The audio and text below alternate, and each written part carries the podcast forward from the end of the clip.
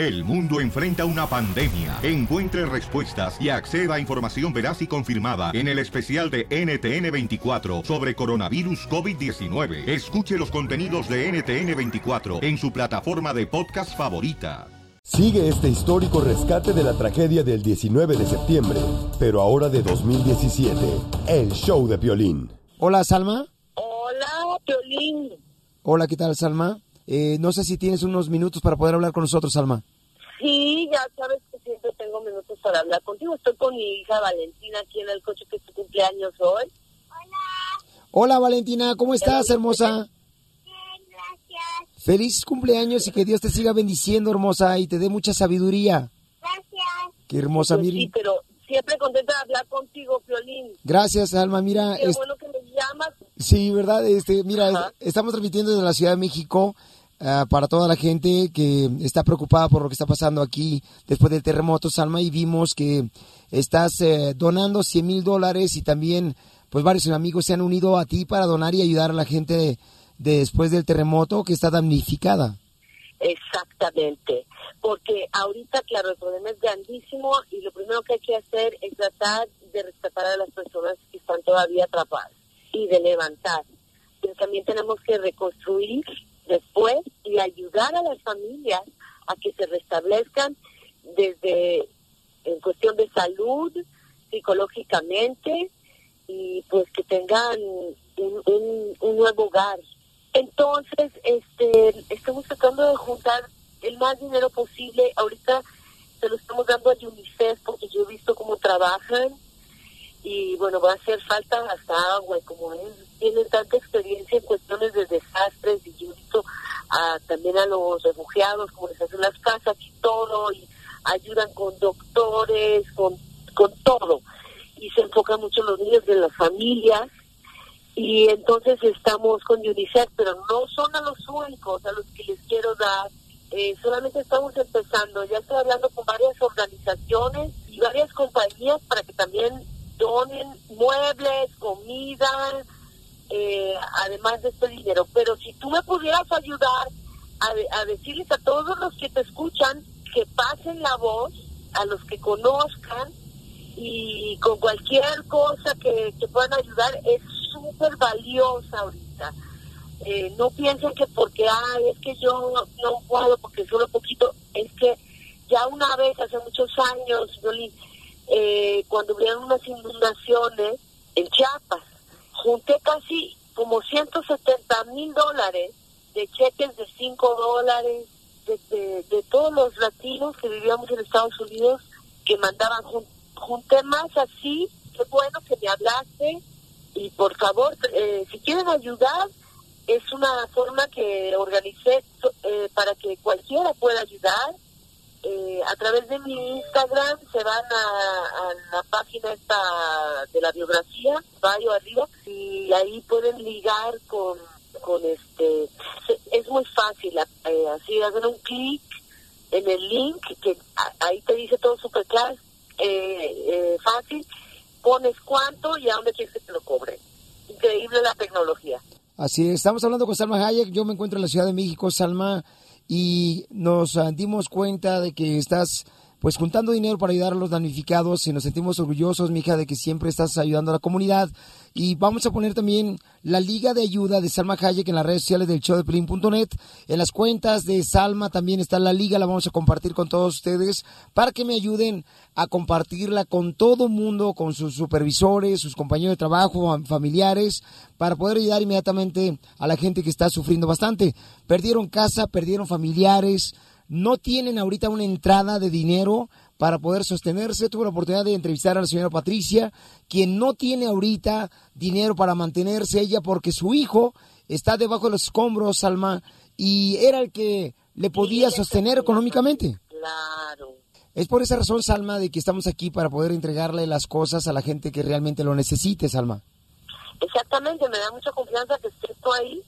Y bueno, yo, UNICEF es una, es una organización con la que yo he trabajado por como 20 años, este, y ya me los conozco muy bien, pero de todos modos voy a estar encima de ellos, y no, como te digo, no nada más va a ser a UNICEF, vamos a estar dando a, diferentes, y vamos a estar tratando de, voy a empezar a agarrarme gente de México que vaya y supervise, porque es una responsabilidad muy grande que me estén dando este dinero y les estoy muy agradecida que me tengan la confianza y no quiero quedar mal. Entonces, aunque yo se los doy a, organizaciones de las que confío, todos modos hay que estar. Totalmente de acuerdo contigo, Salma Jaya. Yo creo que le das más confianza a la gente que hace una donación a través de tus redes sociales, Salma Hayek, para poder hacer un depósito de un dólar, lo que tú creas conveniente lo puedes hacer. Y Salma, con mucho gusto estamos aquí para ayudarte para poder supervisar que realmente esa ayuda llegue a la gente que lo necesita, porque fueron afectadas pues varias ciudades, varios estados. Está Morelos, eh, está por ejemplo Oaxaca, Puebla. Sí, no, no, yo te digo que voy a, a los que más podamos ayudar. Depende cuánto entre, ¿verdad? Pero, por lo pronto, mira, la verdad no sé, ahorita no me he checado, este, pero íbamos muy bien y, estamos empezando. No, ahorita mucha gente, Salma Jayo, va a saber, nos va a dar la oportunidad de poder este, recibir eh, el granito de arena que siempre está deseado de parte de la gente mexicana de ayudar, ¿no? Siempre están deseando hacerlo a eso y con la confianza que, que tú le estás dando, estoy seguro que la gente ahorita va a empezar a donar más. No, y ojalá yo pueda, o sea, mis sueños que agarren a los son mexicanos para que nos ayuden. Eh, por eso lo hice a través de mi Instagram, que tengo seguidores de todas partes del mundo, de India, de China para que nos, nos entre dinero en otros lados para que ayuden al país. Pero bueno, vamos a demostrar que en México sí se puede, la gente como se está portando, con una honorabilidad hasta ahorita, todo el mundo ayudando, todo el mundo... Es una cosa hermosa, de verdad, estoy muy orgullosa que, que lo puedan ver a través de esta desgraciadamente tragedia espantosa, pero por lo menos eh, nos vamos a conocer por lo valiosos que somos humanamente los mexicanos. Claro que sí, Salma Hayek. Yo voy a poner en las redes sociales el link también para que puedan donar. Y aquí estamos a tus órdenes, mija. Si necesitamos estar aquí en México, con mucho gusto aquí estoy a tus órdenes, mija, para poder supervisar que toda la ayuda que den ahorita a nuestra gente llegue a la gente que realmente lo necesite, mi amor, para que se mantengan de pie. Muchas gracias. Nos vemos pronto. Claro que sí. Gracias, Salma Hayek, y felicidades a tu hermosa hija. Ahí está familia hermosa, Salma Hayek, que está también haciendo una campaña. Y escucharon, ¿no? Que es lo que realmente nuestra gente quiere, que la ayuda llegue a la gente que lo necesite. Y entonces aquí estamos en la Ciudad de México transmitiendo el show de Piolín. Escucharon a Salma Hayek, quien ya ahorita tiene una liga donde puedes hacer una donación. Lo voy a compartir con, con todos ustedes en las redes sociales del show de Piolín.net. Ya está ahí la liga y entonces podemos depositar lo que ustedes creen conveniente y nos vamos a asegurar que esa ayuda llegue a la gente que lo necesite.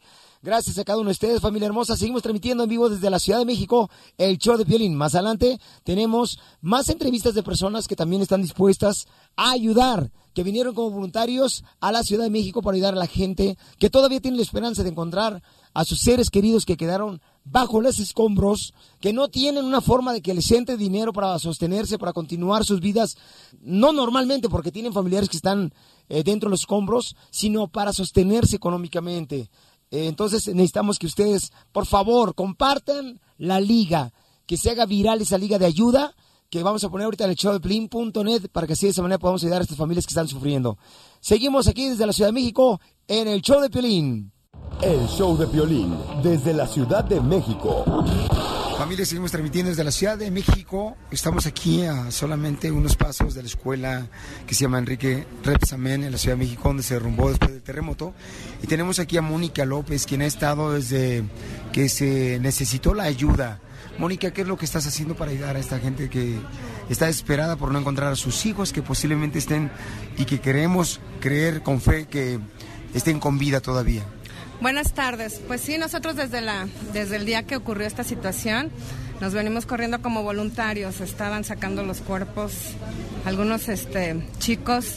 Venimos a sacar a los niños que todavía estaban con vida, pero nos percatamos que había muchas situaciones complejas y que había, no había nada, un poco no había mucho control más bien, ¿no? Entonces estuvimos apoyando en la, en la cuestión del el reconocimiento de, cuerpos, con el MP apoyando al médico legista, el doctor Jorge Pérez, em, haciendo la, recopilación de, de, cuerpos, el reconocimiento con los padres y entregárselos al, al CEMEFO para que fueran este, depositados en la delegación Tlalpan. Este trabajo lo venimos haciendo en conjunto con varias personas, cinco personas, es un equipo de cinco personas para poder apoyar al, a la escuela, ¿no? Al, al, gobierno en este caso. Mónica, ¿de dónde sacas fuerzas para poder quizás entregar ese cuerpo sin vida a un familiar que tiene la esperanza de volver a abrazar a su hijo y tenerlo con vida?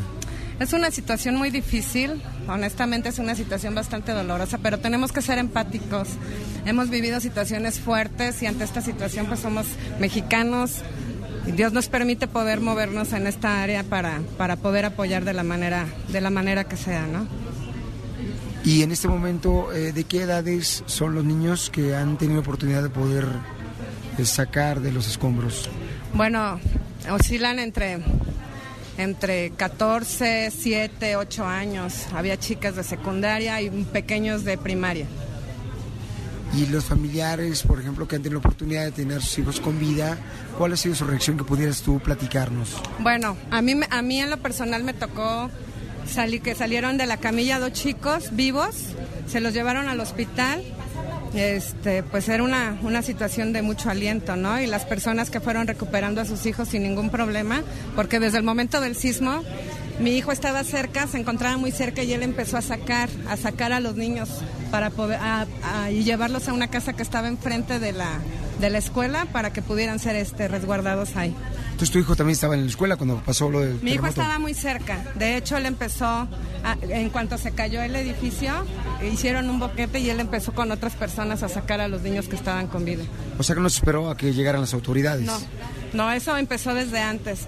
Y cuando me comentan, mis padres viven muy cerca y cuando me comentan que la escuela se había caído, pues yo lo que hice fue venirme corriendo a ver en qué apoyábamos. Y aquí estamos desde el día del sismo. De antemano, Mónica, muchas gracias por tener ese gran Gracias a Dios que nos permite trabajar para ellos y, y aquí estamos para Gracias, Mónica. Gracias. Como pueden escuchar ustedes, la historia de Mónica es el sentir, el palpitar de cada uno de los mexicanos aquí en la Ciudad de México que están pues parando sus actividades personales, eh, de trabajar, de ganar para estar aquí ayudando a los más necesitados. Estamos cerca de unos pasos de la escuela donde se derrumbó lamentablemente y pero hay padres de familias todavía con la esperanza de que sus hijos estén con vida y siguen trabajando removiendo escombros. Más adelante estaremos hablando con familiares también que están esperando que sus hijos puedan ser eh, sacados con vida. Transmitiendo el show de Pelín desde la Ciudad de México. Aquí estamos más adelante, tenemos más este, historias, experiencias de lo que está pasando en la Ciudad de México. El show de violín desde la Ciudad de México. ¿Encontraste enseguida a tu mamá cuando saliste? No, porque mi mamá trabaja hasta Santa Fe. Por eso. Oye, y de los compañeros que están atrapados, ¿eso qué piensas? ¿Qué sientes que...? Pues me siento mal porque además que llevan mucho, aún siguen trabajando para sacarlos. Y eso me agrada. ¿No hay otra pregunta? Pues, creo que no, algo que le quieras decir. Bueno, no, ya nada más, sí, quisiera agregar, por favor, si nos permiten, este, las autoridades siempre nos han respondido y esperamos que esta vez no sea lo menor. Eh, no, no se ha comunicado nadie de- con nosotros, con los padres de familia de los niños sobrevivientes. Yo entiendo que ahorita la emergencia es otra, lo entiendo completamente, y me solidarizo con el- la pena y el dolor por el que están pasando los familiares y de, de quienes quedaron en esos escombros pero sí les pediría a las autoridades y a, que a quien corresponda que nos contacten. Eh, necesitamos saber qué va a pasar, porque pues al final del día pues también ahora ellos son damnificados de la escuela ¿no? y necesitamos un apoyo porque pues la mayoría, todos trabajamos, todos necesitamos pues seguir brinda- brindando educación a nuestros hijos, no se pueden quedar así. ¿no? Ya hay escuelas que han ofrecido de manera abierta su solidaridad con nosotros, pero sí necesitamos el contacto con las autoridades para tener una certeza y un acuerdo real de qué, qué vamos a hacer. ¿no? Estamos disponibles. ¿Qué les dijeron? No, ahorita, ahorita realmente está nada más la, la gente de rescate. Y es lo que me parece lo más lógico, ¿no? Pero sí necesitamos que alguien nos contacte. Porque solo los padres de familia, nos, los que hemos podido, nos hemos estado contactando. Pero ya se dio mucho a, a fakes, a rumores. Entonces ahorita lo que estamos haciendo es tratando ya de cortar todo eso. ¿no? ¿Cuándo fue que les llamaron eh, para que vinieran? No nos llamaron. Una persona que está en el grupo de WhatsApp mandó el mensaje de que estaba aquí Aurelio Nuño, que es el secretario de Educación, que nos viniéramos súper rápido. Yo no vivo muy, muy cerca, me vine corriendo con mi hija lo más rápido que pudimos, pero pues llegando nos dijeron que no, que no, no, no era cierto, ¿no? No dudo que haya estado o que a lo mejor va a estar, pero sí necesitamos alguna información clara al respecto, ¿no? Para pues ponernos de acuerdo qué va a pasar, ¿no? Yo no dudo que nos van a apoyar, creo que esas fueron las palabras del presidente y del secretario de Educación, así que no dudo que, que nos vayan a hacer caso, ¿no? Parece que ya sacaron a, a alguien. Ven, Lulu. Lourdes Prieto. Lourdes Prieto. Lulu, bueno, Sigue este histórico rescate de la tragedia del 19 de septiembre, pero ahora de 2017. El show de Piolín. Desde el lugar de los hechos. El show de Piolín. show de Piolín. Continuamos transmitiendo en vivo desde el show. Continuamos desde la Ciudad de México con el show de Piolín y aquí tenemos a Edgardo del Villar, quien es el presentador del noticiero. Señor, lo vemos el fin de semana, nuevo día, en el Rojo Vivo, el noticiero nacional y está en la Ciudad de México ayudando. Edgardo, ¿cómo le haces, campeón? La verdad, nos encanta lo que hacemos y en situaciones así uno no puede dejar de estar. Y no puede dejar de estar porque a mí me tocó hace 32 años también estar, estar como rescatista. Estaba yo en la preparatoria y me tocó vivirlo. eh, ahora sí que eh, de viva voz el poder sacar a la gente. Ahora, claro, las tecnologías han mejorado, se han especializado muchísimos grupos, vemos mucho mayor coordinación, una capacidad de respuesta muchísimo más rápida, pero seguimos viendo, y yo lo rescato y lo rescataré siempre, ese, esa solidaridad del pueblo mexicano cuando tiene un hermano en desgracia. Edgardo, ¿cuál es la historia que tú has visto de familiares que están ahorita con la esperanza todavía de encontrar a sus familiares pues vivos? Eh, ¿Te ha tocado alguna historia la que has visto de primera mano? Dos, sobre todo, eh, la señora Lupe, allá en, en, el edificio que se cayó en la colonia Roma Norte. Eh, ella tiene a su hijo, contador, y dice, mi hijo estaba trabajando en el cuarto piso se cayó el edificio, no sabemos absolutamente nada, no está en la lista de, de rescatados, no está en la lista de, de personas de que, que, han sacado, está en, sigue, continúa en la, lista de desaparecidos y la señora me tocó verla doblarse, doblarse en la banqueta, de la desesperación, de, de, de esa impotencia de no, de no tener información, de no poder tener y abrazar a su hijo que estaba trabajando como cualquiera de los, de los mexicanos a esa hora donde el, el temblor pues, pues llega y la otra es de la pequeña Lulu. Y digo la pequeña Lulu porque es una chiquita de 10 años que estuvo en el momento en que empezó a temblar y resulta que ella se había salido de la zona del ala que cayó, tiene 10 años, el ala que cayó aquí en la escuela eh, Enrique Repsamen es el ala de primaria, ella se había salido y vio exactamente, no solo sintió el temblor, vio cómo se caían y dice, bajó, en, ella estaba en el cuarto piso y baja a rescatar a su hermanito, lo toma de la mano y dice, tú no te separas de mí.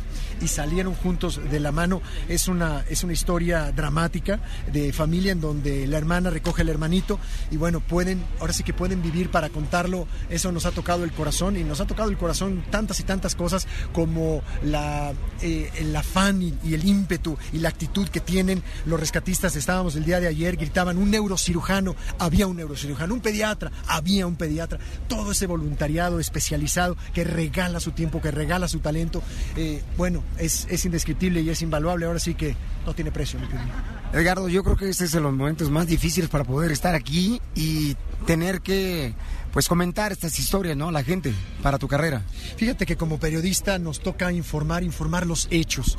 Eh, uno no toma partido para ninguno de los, de los lados, al contrario, uno viene y simplemente trata de describir lo mejor que se puede, lo que está sucediendo y tratar también de llevar y compartir esa humanidad en donde toda una comunidad, toda una sociedad o una colonia o un grupo, simplemente, por ejemplo, platicaba yo con albañiles, albañiles que uno de sus ingenieros les dijo, señores, necesito voluntarios porque necesitamos pon poner pilotes. Pilotes son unas columnas de madera que, que, ayudan a anclar los diferentes niveles de los, de los edificios que se han colapsado para dos cosas. Primero, para poder lograr seguir abriendo los canales de oxígeno de aire que pudieran necesitar las personas que se encuentran con vida al interior. Segundo, para poder abrir canales para los perros o para los mismos rescatistas que pudieran ellos entrar y poder rescatar esas vidas. Entonces, todas estas personas dicen, nosotros estamos aquí como voluntarios, el ingeniero nos pidió y aquí estamos al pie del cañón. De, de ese tamaño es la solidaridad en donde no hay títulos, no hay nombres, no hay apellidos, no hay eh, castas, si, se me permite la, la expresión, simplemente hay un solo objetivo, hay un solo corazón y ese es rescatar al mayor número de personas en menos de 72 horas. Para la gente, Edgardo, que no conoce lo que es un topo, ellos están trabajando muy duro aquí.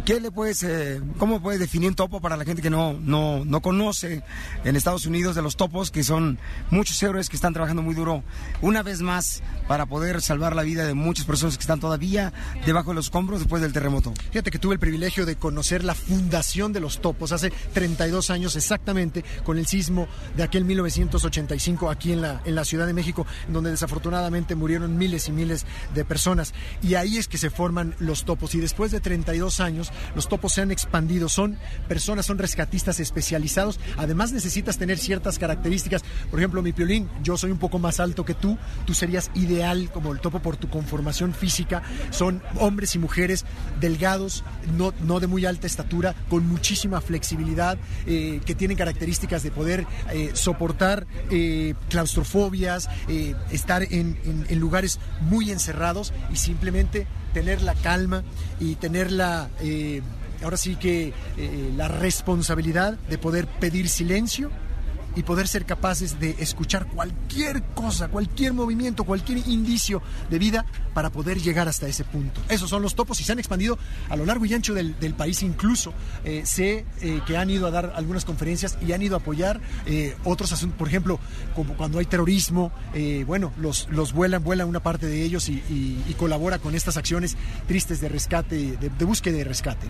Edgardo, de antemano, muchas gracias por esa buena labor, campeón, que siempre has hecho y pues transmitiendo para todo Telemundo, en un nuevo día, el Rojo Vivo, el Noticiero Nacional, o sea, y ahora para el show de Pelín.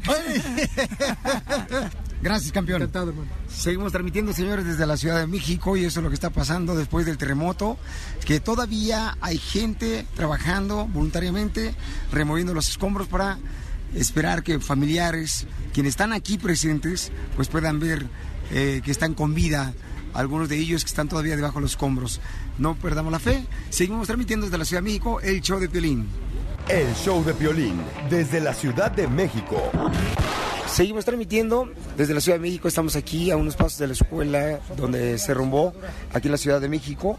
Y están aquí varios voluntarios que están trabajando. Francisco, ¿cuántas horas llevas trabajando removiendo escombros? No, estamos desde ayer de que dijeron en la tele que solicitaban soldadores y en ese momento salimos de nuestra casa y taller. Me vine con mis dos chavos de trabajo y yo y con nuestra herramienta. Entonces, ¿dejaron de trabajar? No, ya estábamos en su pobre casa. Pasamos, pasamos a nuestro taller a recoger herramienta y nos venimos. Ya está. Véanse, muchachos. ¿Cómo está la situación allá? No, pues está, está tenso todavía. ¿Qué es lo que viste No, dentro de la escuela? Pues ahora sí que estamos soportando parte de lo que se cayó de la escuela para que traten los topos llegar abajo donde se encuentran los niños. Entonces, ustedes necesitan encontrar la forma de soportar las paredes para poder meter a los... Encontramos desde ayer la manera de soportar y, y ahorita nos pasamos a retirar porque ya llegó más gente y entre más gente pues no avanzamos. Ahorita nos vamos a echar un descanso, los que estamos desde ayer, para regresar al rato en la noche igual.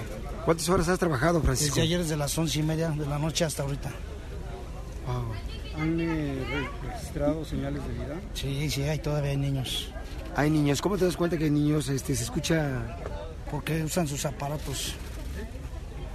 Ellos y los detectan. ¿Qué aparatos usan para saber si hay...? Ay, no recuerdo, hermano. Esta es tanta tecnología que hay ahorita ya que no, no recuerdo. Pero les da a entender que todavía hay niños No, con sí, vida. y no hay que perder la esperanza. Por Claro. eso estamos aquí apoyando. Sí. Pero a través del sonido, ¿cómo lo identifican? Ah, ¿Cómo porque hay un aparato que traen los militares que identifican el calor del cuerpo adentro. Y sienten que todavía hay varios niños. ¿Se sabe Sí. cuál, cuánto es, cuántos No, niños hay? No, no se sabe. Pero sí hay, sí hay calor dentro. Oye, Francisco, pues de antemano muchas gracias, campeón, por estar trabajando No, ¿de muy duro y este por traer a tus compañeros de trabajo también y por estar apoyando en esta causa donde mucha gente se están uniendo a través de la oración y también a través de ayuda económica para poder ayudarle a todos ustedes. No, que no deje la gente de apoyarnos, ¿no? Gracias, Francisco. El show de Piolín, desde la Ciudad de México. Continuamos transmitiendo desde la Ciudad de México para el show de Piolín. Familia hermosa, estamos aquí eh, a unos pasos donde está la escuela Enrique Renzamen, donde efectivamente pues siguen buscando, ¿verdad? Eh, removiendo escombros, eh, los rescatistas, gente que vino voluntariamente, pero tenemos aquí a Emilio.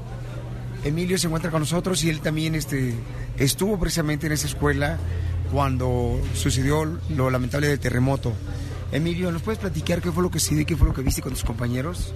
Este, pues primero, o sea, todos estábamos en clase y este, pues de repente empecé a sentir un movimiento y pues grité está temblando, así que salimos rápido del salón y se veía como los demás obviamente se habían dado cuenta y bajaban y íbamos todos corriendo. Y este justo cuando ya iba a llegar al patio al final de las escaleras se vio cómo se caía la oficina. Y este y se levantó una capa de tierra, de rocas, de mucho polvo y pues este mucha gente gritó, estaba muy asustada y este pues se llevó eh, casi todo el lado derecho de la escuela. ¿Qué decían los niños cuando ustedes estaban tratando de salir y estaba pasando el terremoto?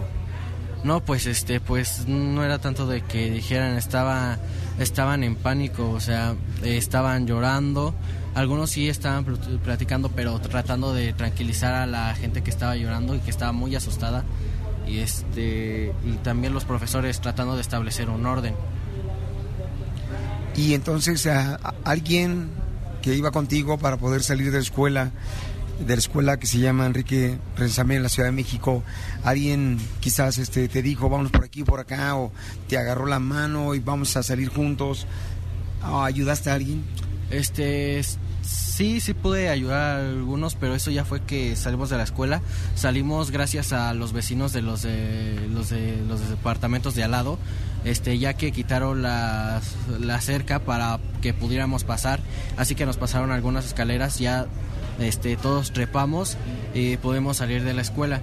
Eh, ya que estábamos ahí, los policías este, eh, también estaban trepando para poder ir a ayudar y unos estaban dando indicaciones a los vecinos que se llevaran a un niño y que lo llevaran a la zona residencial donde estábamos refugiados esperando a que nos recogieran. Este, yo solo podía ayudar a tres personas, este, pero pues al menos podía hacer algo.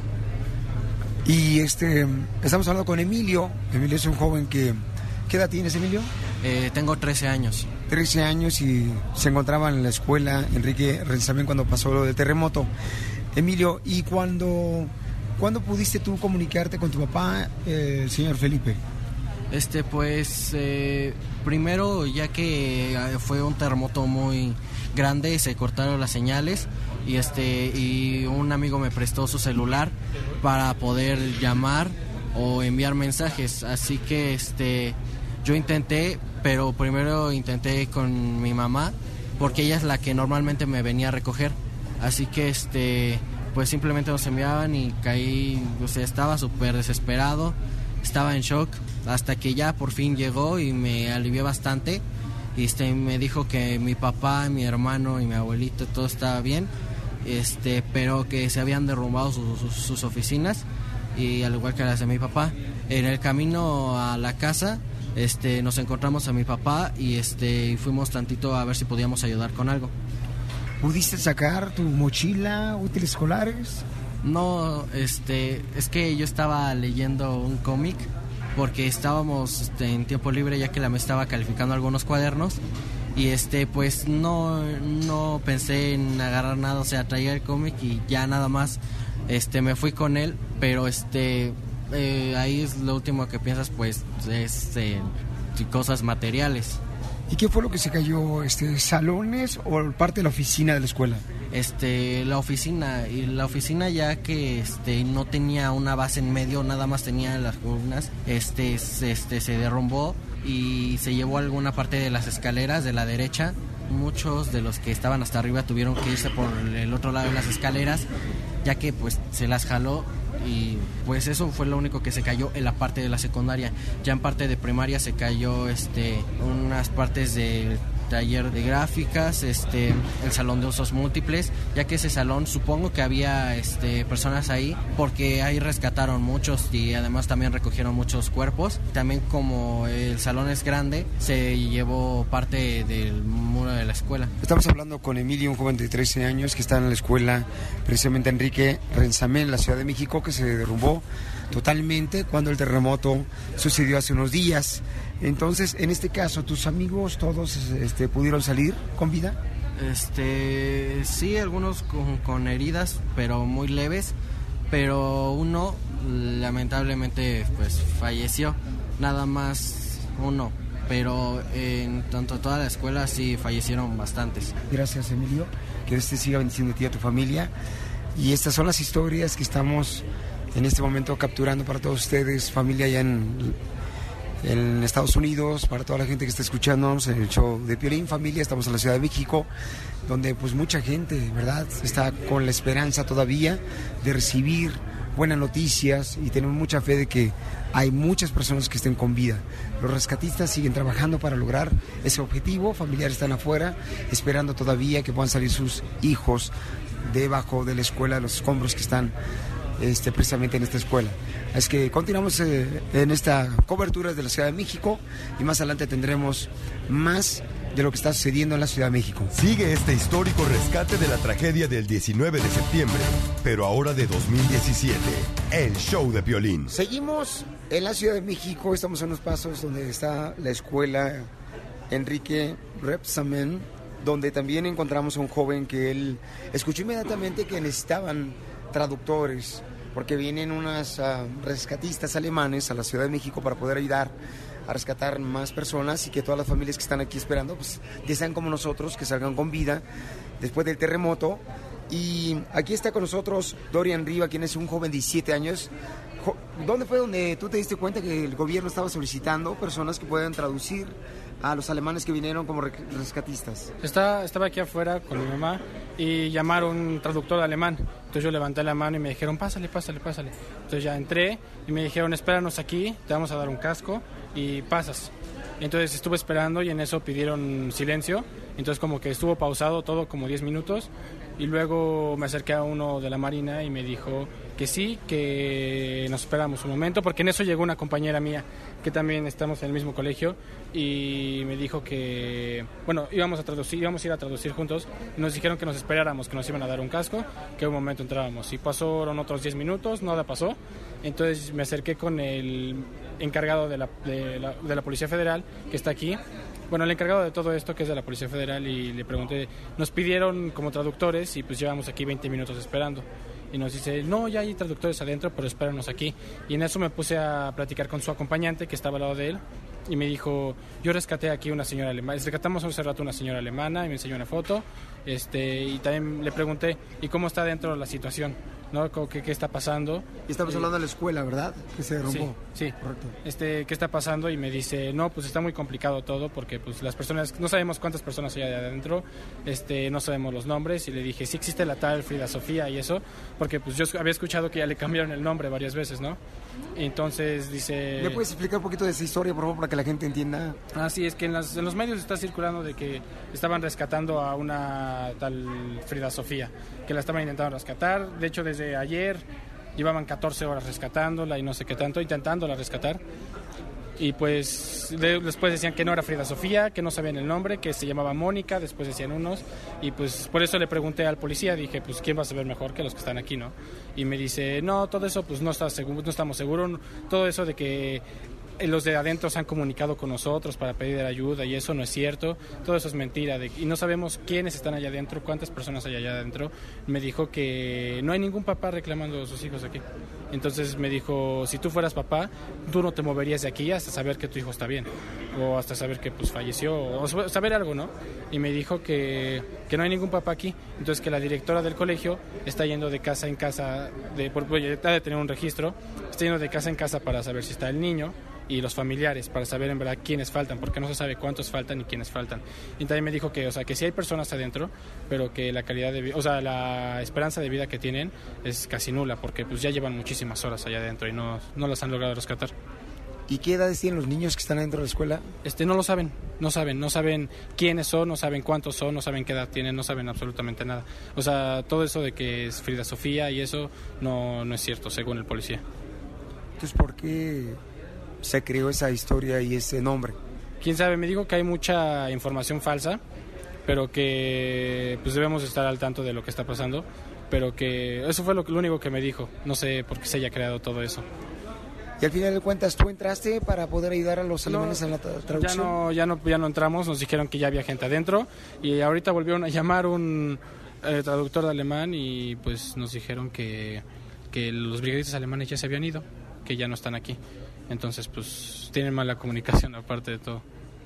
Campeón, pero ¿tuviste la oportunidad de ver eh, cómo está dentro de esa escuela? Este no, no, entra- no entré tanto, nada más estábamos aquí afuera a una cuadra todavía esperando a que nos llamaran y entráramos, pero pues nunca nos llamaron. Bueno, estamos hablando con Dorian, quien es un joven de 17 años, quien inmediatamente, él cuando solicitaron que necesitaban traductores eh, alemanes, eh, inmediatamente tú dijiste, ahí estoy presente. Sí. Y de antemano te agradecemos, campeón, por siempre tener un corazón disponible para que puedas ayudar en este momento más a la gente que más lo necesita. Sí, muchas gracias, sí, claro, siempre. Gracias, Dorian, un joven de 17 años que también está aquí este, donando su tiempo y parando sus actividades personales para poder prestar eh, tanto su talento para la gente que lo necesite. Aquí estamos en la Ciudad de México transmitiendo en vivo el show de Prim.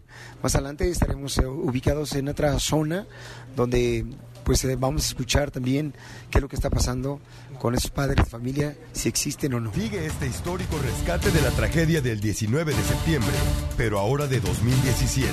El show de Piolín. Familia, ya por fin llegamos a, a Morelos, donde venimos a traer lo que ustedes nos estaban pidiendo a través de las redes sociales. Y este se vino a traer tanto pañales como papel higiénico, pasta dental, cepillo. eh, trajimos el arroz, frijoles, eh, latas de atún, que es lo que se está pidiendo alcohol, medicina eh, para este, el dolor de cabeza, dolor muscular. Entonces aquí está con una gran cantidad de jóvenes que están trabajando arduamente para poder ayudar en el aspecto de poder meterlos en bolsas y poder llegar a todas las regiones donde se necesite Morelos. ¿A qué horas iniciaron ustedes a, a empezar a recibir eh, alimentos para llevarlos a la gente necesitada? Eh, nosotros empezamos desde el día de ayer, como a las 10 de la mañana, a, recibir todo tipo de víveres. Y pues acabamos como a las 2 de la mañana. Hoy nos fuimos a, a Hueyapan a dejar todo, todo lo que se podía. Y pues vimos muchísimo, muchísimo desastre. Sin embargo, también muchísima ayuda. Entonces como que se está distribuyendo mal la ayuda porque ya hay mucha, o sea, víveres ya están súper llenos en Hueyapan, en Tetela de Volcán y en toda esa zona, o sea, de Yegapixtla para adelante ya está súper lleno. Entonces también lo que estamos pidiendo es que vayan manos a ayudar a la gente a sacar escombros y que lleven muchísimas colchas porque realmente no tienen dónde quedarse así a dormir y se perdió como muchísimos inmuebles y que la gente vaya también dentro de unas semanas porque ese desastre, o sea, en- una semana no se va a reconstruir una casa, en una semana no van a tener dónde dormir, en una semana no van a tener que comer porque tal vez las despensas que ahorita se están armando son para un día para una familia, o sea, realmente no es mucho, aunque ahorita ya está abastecido. Entonces, ahorita lo que estamos haciendo es con todo lo que está, se está llegando, lo vamos a ir almacenando, si llega alguien que lo requiere, se lo vamos a dar, pero es almacenarlo para llevarlo como dentro de dos semanas, una semana, hasta que nos alcance todo lo que tenemos. Muy bien, de, de antemano muchas gracias ¿eh? por todo lo que están haciendo ustedes, que son jóvenes que están ayudando para poder eh, darle alimento también a muchas personas que se quedaron sin hogar, lamentablemente después del terremoto. Así es que gracias a toda la gente que está a través de las redes sociales mencionándonos que Morelos era importante traer la ayuda y aquí estamos y gracias a cada uno de ustedes también, ¿ok? No, ustedes. Gracias. Bueno, familia hermosa, bueno, hola, ¿qué tal? ¿Cómo está? Yo te conocí en San Francisco, buenas noches. Mucho gusto, Yo mija. te conocí mucho, trabajas mucho tiempo por allá en San Francisco, ¿sí o no? Sí, cómo no, ¿Verdad que sí, sí. Yo te Sí. recuerdo muy bien. Y ahora aquí estoy en Tepoztlán ayudando a mis paisanos. Pues muchas gracias por todo lo que haces. No, pues sí, es trata de colaborar, poner un granito de, de arena. Y también gracias por estar aquí. No, para mí es una bendición estar aquí porque la gente me estaba pidiendo que llegáramos a Morelos, que era donde más necesitaba la gente que se quedó sin hogar, que se quedó este, sin tener una oportunidad de poder tener un alimento. Entonces aquí estamos. Sí, muchas gracias por venir, eh, para apoyarnos a mi pueblo, ¿verdad? que se vuelva a estar en pie otra vez. Muchas Gracias, Muchas a ti. gracias. Gracias. Gracias. Familia hermosa, muchas gracias. Bueno, seguimos este, transmitiendo en vivo desde ahora, desde Morelos. Para todos ustedes, pueden ver todos los videos a través de las redes sociales del show de Pelín.net. Y de veras, gracias porque ustedes nos guiaron hasta aquí. El show de violín desde la Ciudad de México. Si tú realmente quieres sentirte con energía física y mental, tienes estrés, impotencia sexual, caída del cabello, llegó un tratamiento que ha descubierto, señores, la ciencia es colostril. Las primeras 15 personas que llamen ahorita tendrán la oportunidad de recibir gratis tres meses de tratamiento. 1-800-277-0299. Hola, my name is Enrique Santos, presentador de Tu Mañana y On the Move. Quiero invitarte a escuchar mi nuevo podcast, Hola, my name is, donde hablo con artistas, líderes de nuestra comunidad y personas como tú. Mi meta es que juntos conozcamos más sobre los triunfos y las derrotas de mis invitados y que a través de sus historias nos empoderen y nos motiven a superarnos. Lanzamos el show con J Balvin, he's awesome, un artista colombiano que ha revolucionado la música latina y que sigue superando récords mundiales. Él nos cuenta abiertamente sobre sus inicios, el secreto de su éxito y los aprendizajes que lo ayudan a preservar su autenticidad. A partir de este martes 7 de abril podrás acompañarme todas las semanas a conocer más a fondo a un invitado especial. Puedes encontrar mi podcast en la aplicación digital de iHeartRadio, la descargas gratis o en donde prefieras escuchar tus podcasts. Hola, my name is The Podcast a partir de este 7 de abril. Oye, mijo, ¿qué show es ese que están escuchando? ¡Tremenda Hola amigos y bienvenidos a Tremenda Vaina, el show donde escuchas cuatro historias que desafían la realidad. De las cuatro, solamente una es mentira. ¿Cuál será? Nos puedes encontrar en tu plataforma favorita. iTunes, Google Play, Spotify, iHeartRadio. Suscríbete hoy. Y esto es Tremenda Vaina. ¡Tremenda vaina!